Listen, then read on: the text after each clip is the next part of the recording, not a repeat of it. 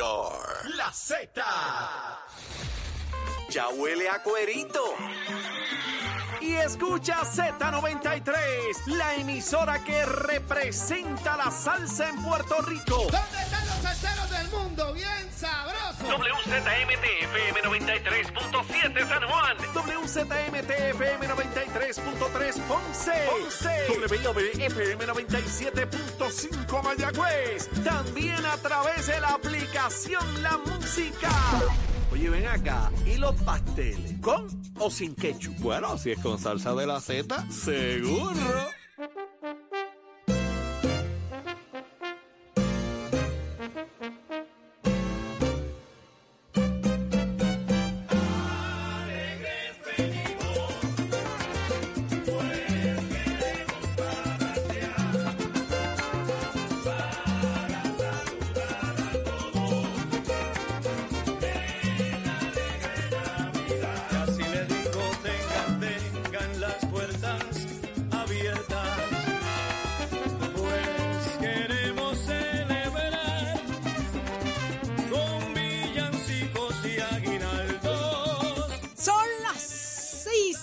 56 de la mañana. Arranca una nueva hora en Nación Z por Z93, 93.7 en San Juan, 93.3 en Ponce y 97.5 en Mayagüez. Todo Puerto Rico cubierto del mejor análisis de la buena información. Saudi Rivera es quien te habla junto a Jorge Suárez, Eddie López. Buenos días. Buenos días, Saudi. Buenos días, Eddie. Buenos días, Puerto Rico entero que está conectado con Nación Z, 6 y 56 de la mañana, a punto ya de comenzar una nueva hora, señores. El año se está acabando, ¿sabes? Esto está a vuelta de la esquina ya. La Navidad está ahí encima, Saudi lo sabe. Saudi, no te Eh, siento muy navideña. ¿Que no qué? Nacho, Date manso. Dios. Chacho, yo, yo- yo- yo estoy que ya no, me, no puedo bregar con una Dios. bombilla más. El que Imagínate. hayas puesto bombillas y el Y bolito llega, no. y llega con unos bus aquí, una con unos bus por un lado y la otra con chocolate. Pero así es la vida, señores, en Nación Z, para que usted esté al día de lo que ocurre en Puerto Rico. Listos, prestos y dispuestos. Queremos mucho que hablar con ustedes y analizar en la próxima hora, Eddie. Muy buenos días, una nueva hora de hoy martes 12 de diciembre del año 2023. Como dice Jorge, ya a dos semanas de que entrar en la fiesta navideña. Estamos aquí en el mood navideño con el frito, pero pues, si todavía tienes la sabanita puesta, levántate que el despertador te está velando y te agarra el tapón, Saudi Rivera. Ay, señor, señor. En esta hora viene por ahí José Luis Dalmao, el presidente del Senado. Por ahí viene Gabriel López Arrieta con su tendencia y muchísimas cosas más. El análisis del día ya mismo viene por ahí con, con Eddie López. Eddie, ¿quiénes tienes hoy? El panel de féminas con nosotros de la licenciada Rosa Seguí, portavoz del Movimiento Victoria Ciudadana, y la senadora por el PNP, Nitza Morán. Vamos a hablar eh, acerca de lo que está pasando con, con la Junta de Supervisión Fiscal y con la emigración boricua que parece haberse detenido. La gente se está quedando, está decidiendo no irse. Vamos a ver a qué se puede atribuir eso. Ya está con nosotros, escuche bien, José Aponte, representante. Así que muy buenos días. Y Hernández. Buenos, días, presidente. presidente. Buenos días a los tres. Un placer poder compartir con ustedes. Muchas felicidades para todos. Igual, para Igual, usted. igual a su señoría, a su familia, a su señora esposa y, y a todos el componente, como siempre, José. Eh, Muchas gracias. sales por ahí disparando rápidamente contra aquellos que no quieren hablar de estatus ahora en la campaña política.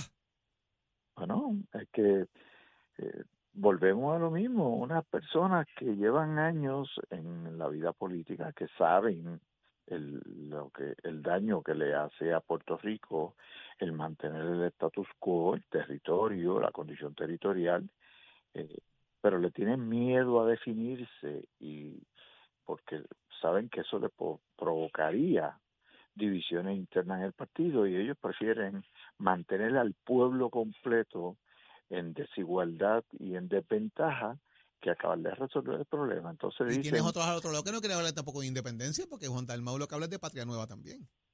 sí, y de hecho, eh, eh, eh, peor todavía, porque trata de engañar al pueblo, lo, como lo hizo en el 2020, que decía que un voto por él no era por la independencia, pero el día de la elección dijo que la patria nueva, la independencia, había subido al 14%.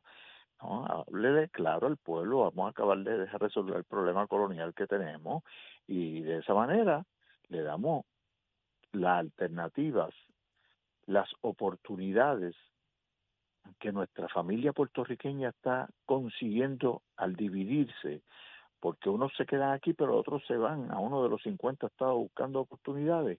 Vamos a dársela aquí y que el pueblo de Puerto Rico se desarrolle. Y como ha sido la historia en los 37 territorios que se fueron admitidos como estados, la economía inmediatamente florece, la inversión privada se multiplica en adición a los fondos adicionales que vendrían del gobierno federal, pero solamente la inversión privada eh, es un detonante positivo en el desarrollo económico del pueblo.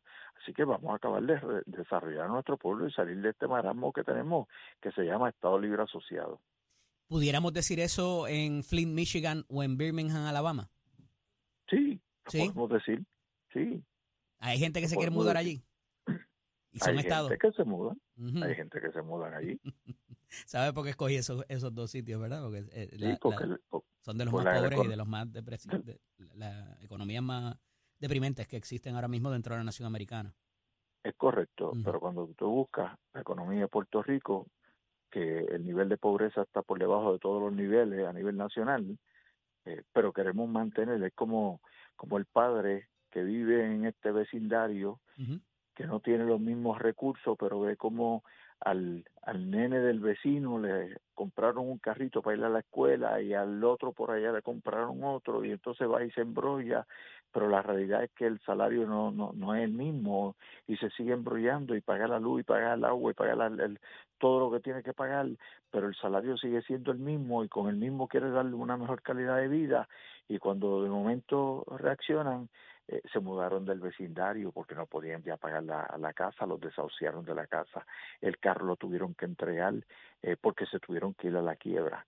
Eh, y eso pasa en Puerto Rico. Hemos querido mantener un pueblo con un nivel, eh, casualmente, porque el Estado Libre Asociado no nos da las oportunidades que brindan los estados.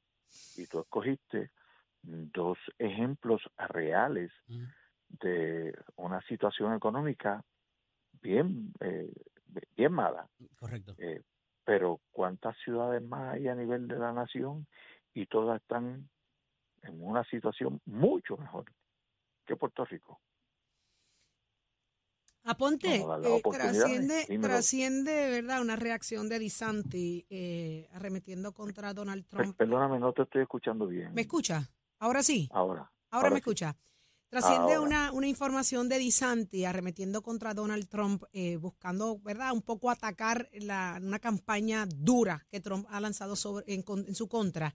Y utiliza precisamente el que no se vote por Donald Trump porque eh, cree en la estadidad para Puerto Rico.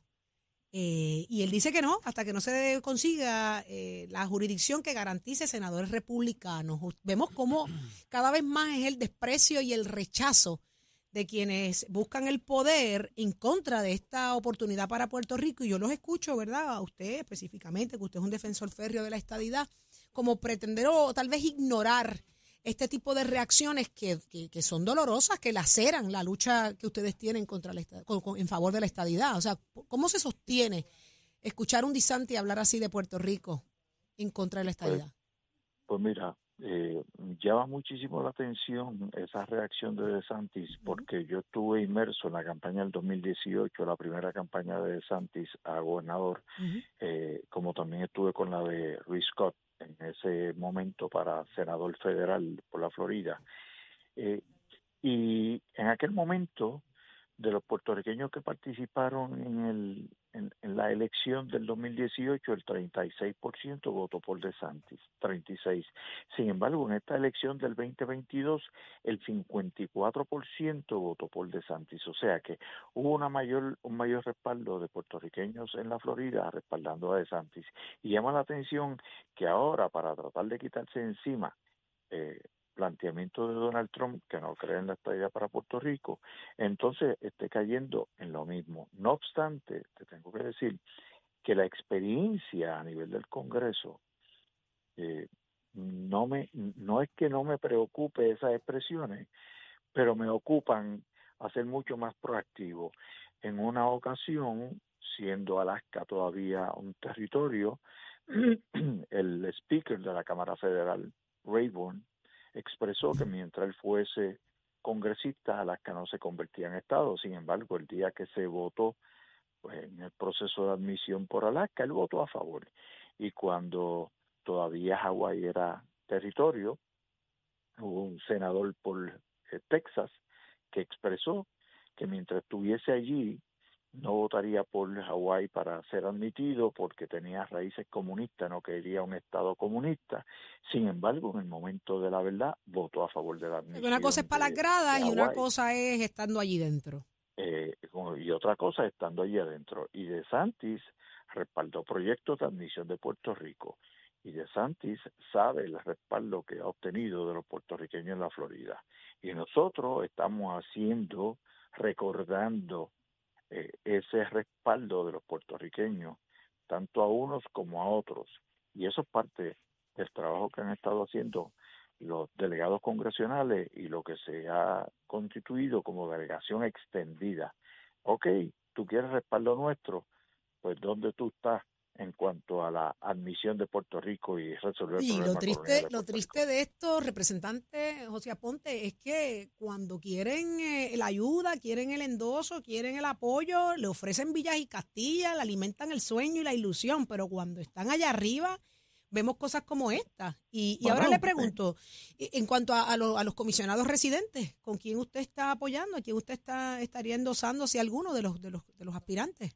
A- Antes de entrar en eso, eh, eh, eso de vender sueños es ujú. como, como ha estado haciendo en este momento eh, Juan Dalmau, diciendo que un voto por él no es por la independencia, que un voto por el cambio, pero alguien cree realmente Pero van para la tierra prometida, presidente. que si él que si él llegara a la gobernación no va a buscar la independencia de Puerto Rico que lo que no se engañe a nadie sobre la pregunta eh, en este momento hay dos aspirantes que yo estoy evaluando que son a nuestro compañero representante Quiquito Meléndez y al compañero William Villafañe en el Senado Oh, eh, yo te puedo decir que no respaldo a Elmer Román. No. A Elmer Román no lo respaldo, no es alternativa para mí. Eh, estoy evaluando los otros dos como la alternativa que finalmente respaldemos. El mail no Eh, es alternativa porque es el candidato de Jennifer. No, porque es que no lo he visto ¿Qué calado en tiene una- él en Washington? en una identificación. Pues mira, casualmente yo he estado muchísimo en Washington y nunca lo he visto en una visita al Congreso. Nunca. Ni lo he visto hacer, ¿El ser eh, militar lo, no. conver- lo convierte en la persona idónea para esa posición? no. No, yo conozco militares eh, que son independentistas, ex militares veteranos que son independentistas. Una cosa no va, no obliga a la otra. Eh, yo he visto en Washington a William, a Quiquito, eh, lo he visto aquí en Puerto Rico trabajando, sin embargo, a Elmer no lo he visto ni en Washington ni aquí, trabajando por, por el ideal. Y de hecho, una persona que ha estado desatendida del asunto de Puerto Rico al extremo de que habiendo sido secretario de Estado y estando su jefa en un proceso de primaria, no tuvo el aquel de registrarse, reactivarse como elector de Puerto Rico para votar por ella.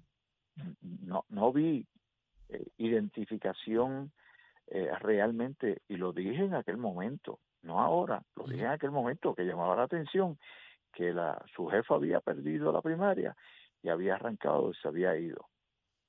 Ok. Bueno, pues le agradecemos muchísimo, José Aponte, el que haya estado con nosotros en la mañana de hoy. Que se repita. ¿Cómo no? Sí. Un abrazo, Siempre presidente. Igualmente para ustedes, saben que siempre estamos disponibles. José Aponte, representante del Partido Nuevo Progresista, y lo escuchaste aquí en Nación Z por Z93, donde escuchas el mejor análisis. Adelante, Eddie. Somos, somos una mirada fiscalizadora sobre los asuntos que afectan al país. Nación Z, Nación Z. Por Z93, somos su noticia. Damos paso al segmento del análisis del día. Como todos los martes, tenemos nuestro panel de féminas. La licenciada Rosa Seguí, portavoz del Movimiento Victoria eh, Ciudadana. Y ahora candidata al Senado por San Juan, entiendo, ya me corregirá. Y también la senadora Nitza Morán, senadora por el Partido Nuevo Progresista en San Juan. Buenos días a ambas y bienvenidas. Buenos días, la candidata la compañera. senadora. A- a- todavía no, no hemos anunciado, Eddie, te queda bien chévere eso, Ajá. querer sacarlo. Es mañana a las 11 Mañana. de la mañana. Sí. Pero vi unas fotos ahí del Todavía domingo es- que ya casi, casi parecía indicar eh, para dónde vamos. to- todavía Bueno. te queda el programa para saber si vamos a competirnos en contrincante, entonces se va a poner interesante la Sí, conversación. hay que hacerle, hay- va a haber que hacerle un, un, un jingle y todo esto. Un bumper. Me encanta, claro que sí. y van a tener la primicia porque van a tener dos mujeres, entonces si fuese así candidatas al mismo puesto, mismo ¿verdad? puesto, Eh, todos los, todos los, toda la semana. Y que no fue a que la llamé la semana pasada, llevamos tiempito aquí, así que Así, eso es correcto, así que tienen Por la supuesto. primicia. muy bien, muy bien. Mira, eh, trasciende que pronto, y esto ya se venía, se ha venido hablando, pero como que nadie le ha prestado atención, el, el asunto de los puestos en la Junta de Supervisión Fiscal y acercándose la época electoral, esto preocupa porque hemos visto tan reciente como ayer y en el fin de semana la renuencia de permitir el que eh, se ponga en, se implemente o se firme, porque eh, se aprobó en los cuerpos legislativos, no se ha firmado todavía por parte del gobernador, la reforma contributiva, habíamos visto la reforma laboral, habíamos visto otro tipo de asunto legislativo eh, en que la Junta no estuvo de acuerdo. Y hemos visto de todo dentro de esa Junta, en algunas líneas más lenientes, en otras un poquito más restrictivo.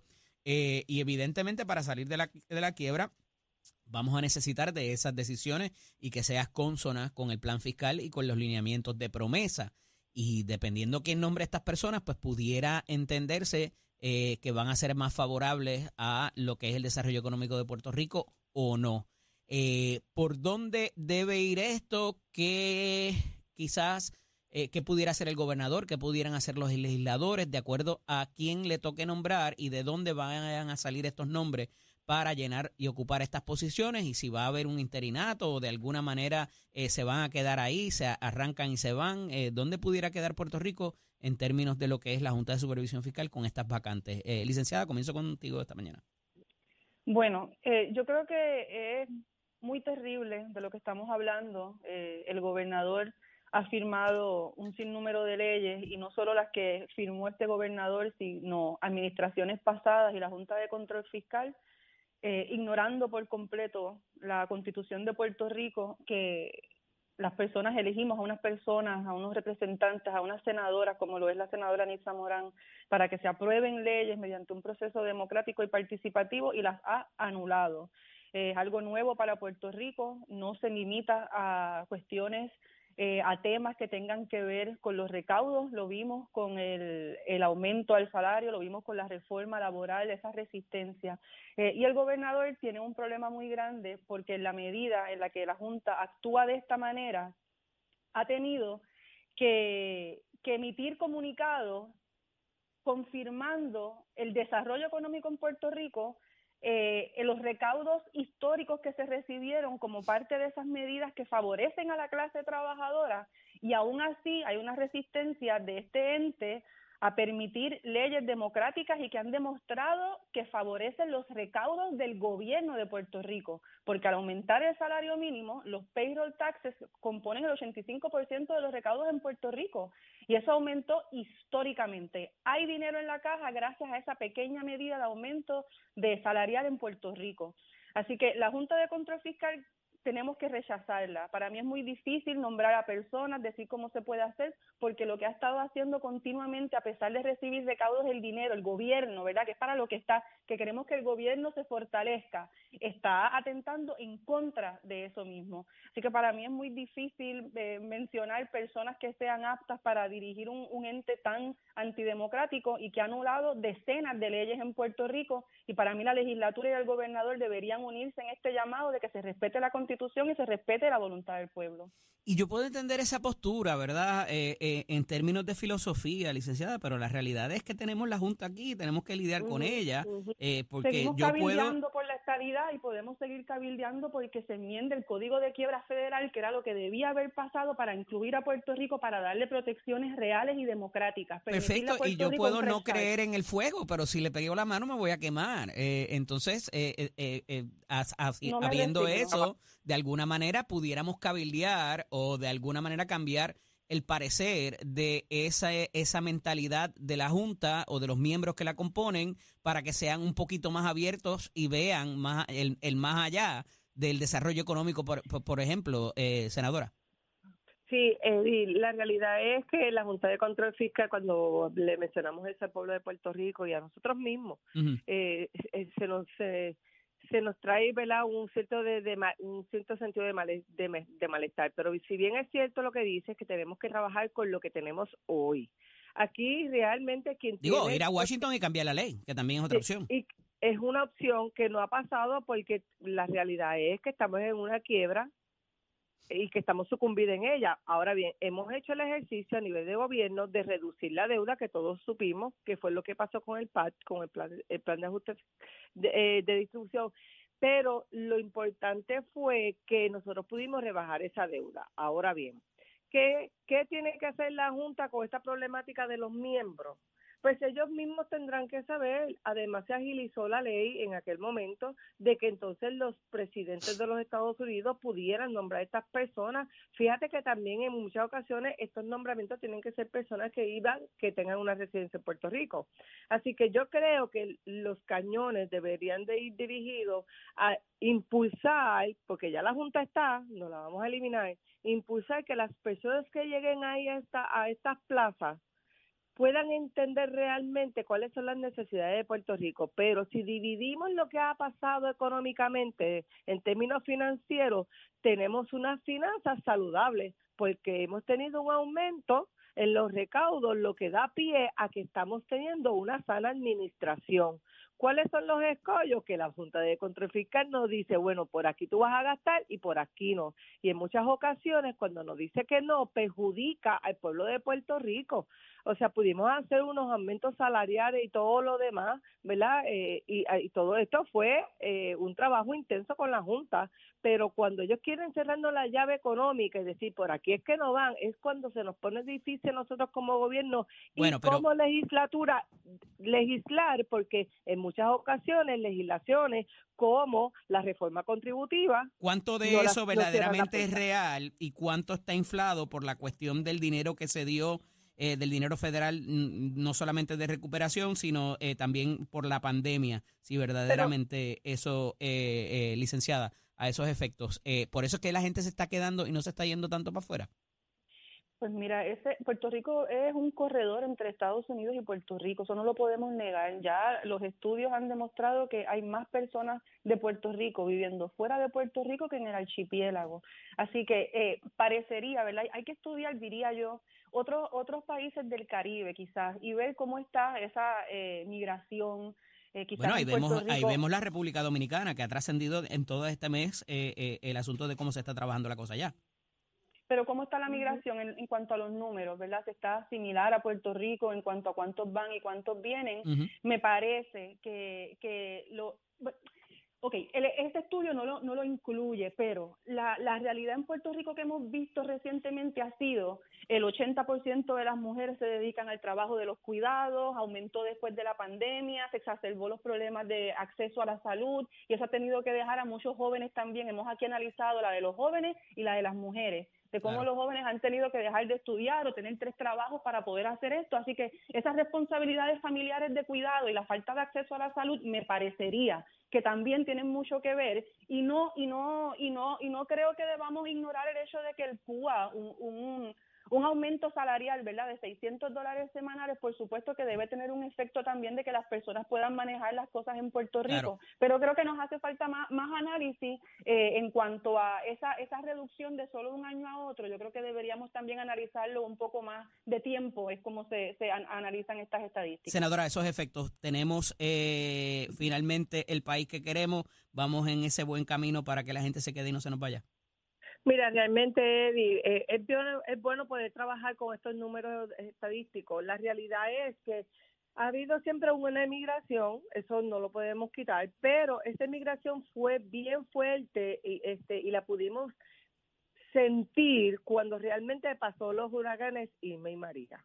Esa es la base del Claro. punto de lanza, como digo yo. De ese momento en adelante vimos que personas, realmente un sinnúmero, por toda la situación que nos rodeó, que eso ha mermado, da indicación de que el Ujú. puertorriqueño realmente se quería quedar aquí, aún con todos los retos que tenemos económicos, que nuestra familia está en Puerto Rico y que realmente la gente quiere vivir en la isla. Pero, ¿qué está sucediendo? Que la estadística también es bien interesante de la- hacer el estudio de que como tenemos una población envejecida, emigran menos. Pero fíjate que para Huracán y María, familias enteras emigraron. Así que yo creo que ese número va a, decir, va a continuar en descenso. Este, porque básicamente el Claro. puertorriqueño quiere vivir aquí. Definitivo. Así que se Hay otras cosas que, que tienen que ver con esas decisiones. claro. Agradezco que estén con nosotros en la mañana de hoy. Un fuerte abrazo y entonces hablaremos la semana que viene finalmente para ver Claro si vamos sí. a ver contrincante, ¿no? De los éxitos. Nos vemos la semana que viene. Felicidades. Que estén bien. Nos vemos igualmente. Noticias, controversias y análisis. Porque la fiscalización y el análisis de lo que ocurre en y fuera de Puerto Rico comienza aquí, en Nación Z. Nación Z por, por Z93.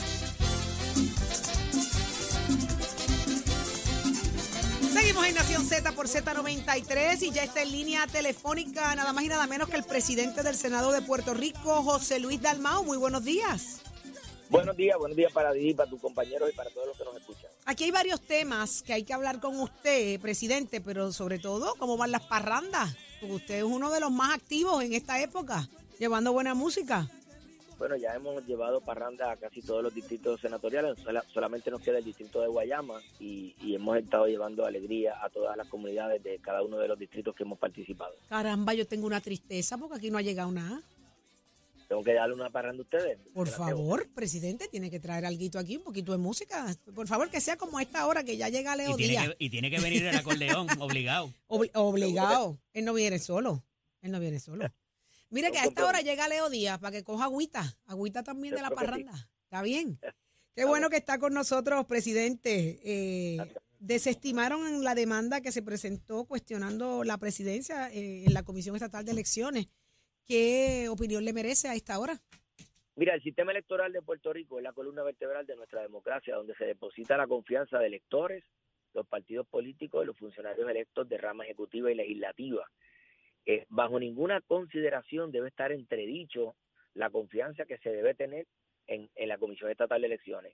Ante la vacante de la presidencia de la Comisión Estatal de Elecciones y la pretensión de ocupar indefinidamente un interinato que no corresponde según el propio Código Electoral, yo he ido al tribunal en varias ocasiones y en varias ocasiones el tribunal le ha dado la vuelta a la letra de lo que dice el Código Electoral aprobado por la propia el propio PNP el cuatrienio pasado eh, de cómo se llena esa vacante.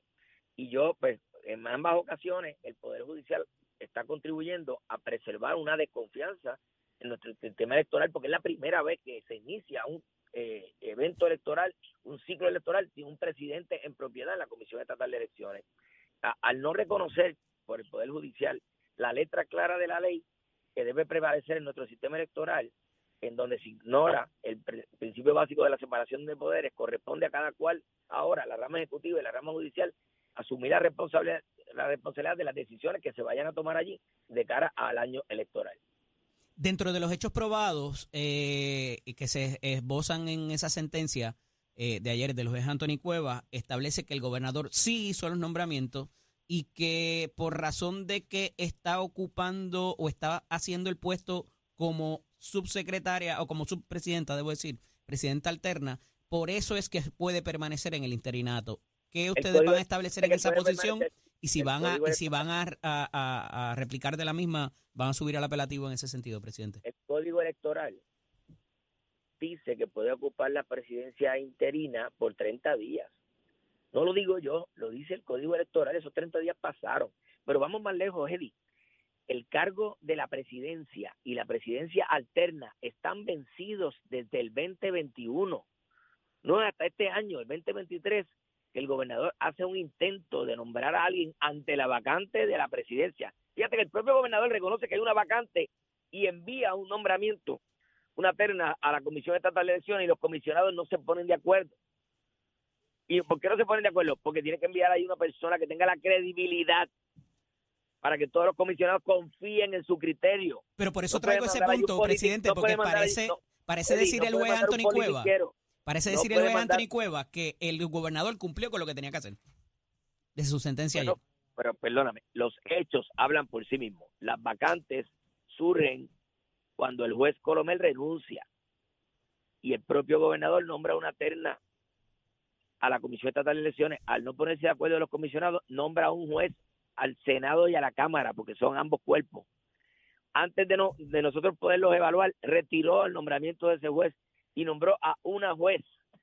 Y la Cámara de Representantes la rechazó. ¿Cuál es el proceso? Tenía que nombrar otro el propio tribunal le dice que no puede volver a nombrar una terna a la Comisión Estatal de Elecciones, que le corresponde hacerlo a la Asamblea Legislativa. Pero muy acomodaticiamente deja ese interinato de forma indefinida desde el 2021. Estamos al 2023. Inicia el año electoral y no tenemos un presidente en propiedad. Lo que vaya a suceder con los procesos electorales es responsabilidad de la rama judicial que se ha negado en ambas ocasiones porque tú me hablas del Tribunal Supremo, yo recurrí al Tribunal Supremo y declinó atender la certificación. Pues el tribunal, la rama judicial y la rama ejecutiva serán responsables de lo que suceda en los procesos electorales de cara al año electoral. No yo, yo asumí mi responsabilidad de que se cumpliera con la ley. Y el tribunal le dio la vuelta a la letra de la ley y permanece allí una persona que no ha sido nominada ni confirmada para ocupar el cargo. Y pelado, porque ahora tienes una comisión estatal de elecciones que está sin chavos también. Vas por un sistema electoral sin chavos, pelado. ¿De dónde vamos a sacar los chavos que faltan para que entonces tengamos una primaria y una secundaria también? Especifica que quien está pelada en la comisión. Acabo de decir que la comisión, Eddie, no te asustes, si no te compramos crema ahorita a ti, Jorge. tranquilo. varias cosas. Al día de hoy, desde que surgió la vacante del juez Colomel y está de forma interina, a mi juicio, en contrario a la ley, la presidenta alterna no se ha decidido, oye bien, no se ha decidido si se va a bajar la edad a 60 años o a 18.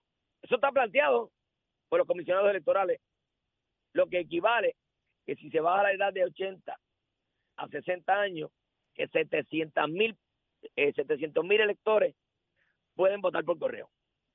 Y si se baja a 18 años, que 3.2 millones de electores pueden votar por correo. La pregunta es, ¿el correo está preparado para esa avalancha de, de cartas y votos? Y lo segundo, se ha planteado que faltan 16 millones de dólares para pagar las máquinas para las primarias. Ahí les dejo los dos asuntos. Ay, señor. Faltan los chavos hasta para Bueno, pero máquinas. entonces, ¿y, y qué se puede hacer entonces para atender el tema eh, fina- eh, fiscal? O sea, no Yo he podemos, caer, no trabajado podemos caer de nuevo en la primaria y en la secundaria. Bueno, ya eso es responsabilidad de la rama judicial y de la rama ejecutiva que no han cumplido con el código electoral. Ahí está. Increíble, increíble. Yo, de frente al pueblo de Puerto Rico, yo quiero que se cumpla con el código electoral. Presidente, van, Llevé- van, a, van recurrir procesos- de esta respeto- decisión. re- eh, respeto a los procesos de los tribunales, pero como no se, se le dio la vuelta a la letra de la ley, ahora yo responsabilizo tanto a la rama ejecutiva como a la rama judicial de los procesos electorales que van a comenzar. Van, pela- van apelati- apelativos a recurrir de esta decisión. es una decisión que, que- que tengo derecho a hacerlo en 60 días. Consultaré con mi abogado. Pero si ya el Tribunal Supremo, cuando yo pedí la certificación, negó atenderla, yo pienso que puede ser un ejercicio hasta fútil. Wow. Ahí está. Muchísimas gracias, presidente José Luis Dalmao, por estar con nosotros en la mañana de hoy y de frente a hablar de esta situación que sin duda eh, seguiremos esperando a ver de qué manera se sigue desarrollando. la- muchas gracias. y recuérdese de la parranda. No, la parranda, porque siempre Sí. No, ya lo, le está lo claro. mejor es nada, pero también están los hay peores. Así es. ¿Eh? ¿Viste? Yo fui parte de esa orquesta. Ahí está. Y tiene que Los venir con el acordeón y no el del teléfono. El de verdad. El de verdad. Sí. Muchísimas gracias, José Luis Un Dalmau. abrazo. Lindo día. Lo escuchaste aquí en Nación Z por Z93, el presidente del Senado, donde escuchas a Tato Hernández porque somos deporte.